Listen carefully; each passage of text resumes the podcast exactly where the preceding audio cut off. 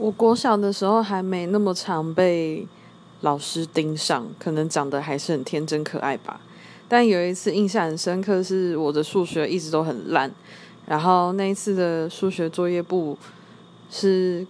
在考验算法吧，然后我怎么写都不对，然后老师重新改了好几次，我排了好几次对，老师气到把我的作业簿给狠狠丢出去，说。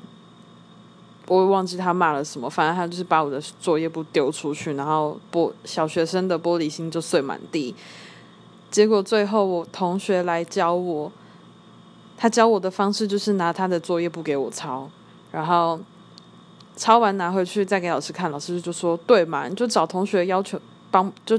找同学帮忙就好啦。”可是我的在我的观念里，这就是抄抄袭而已啊，抄同学作业。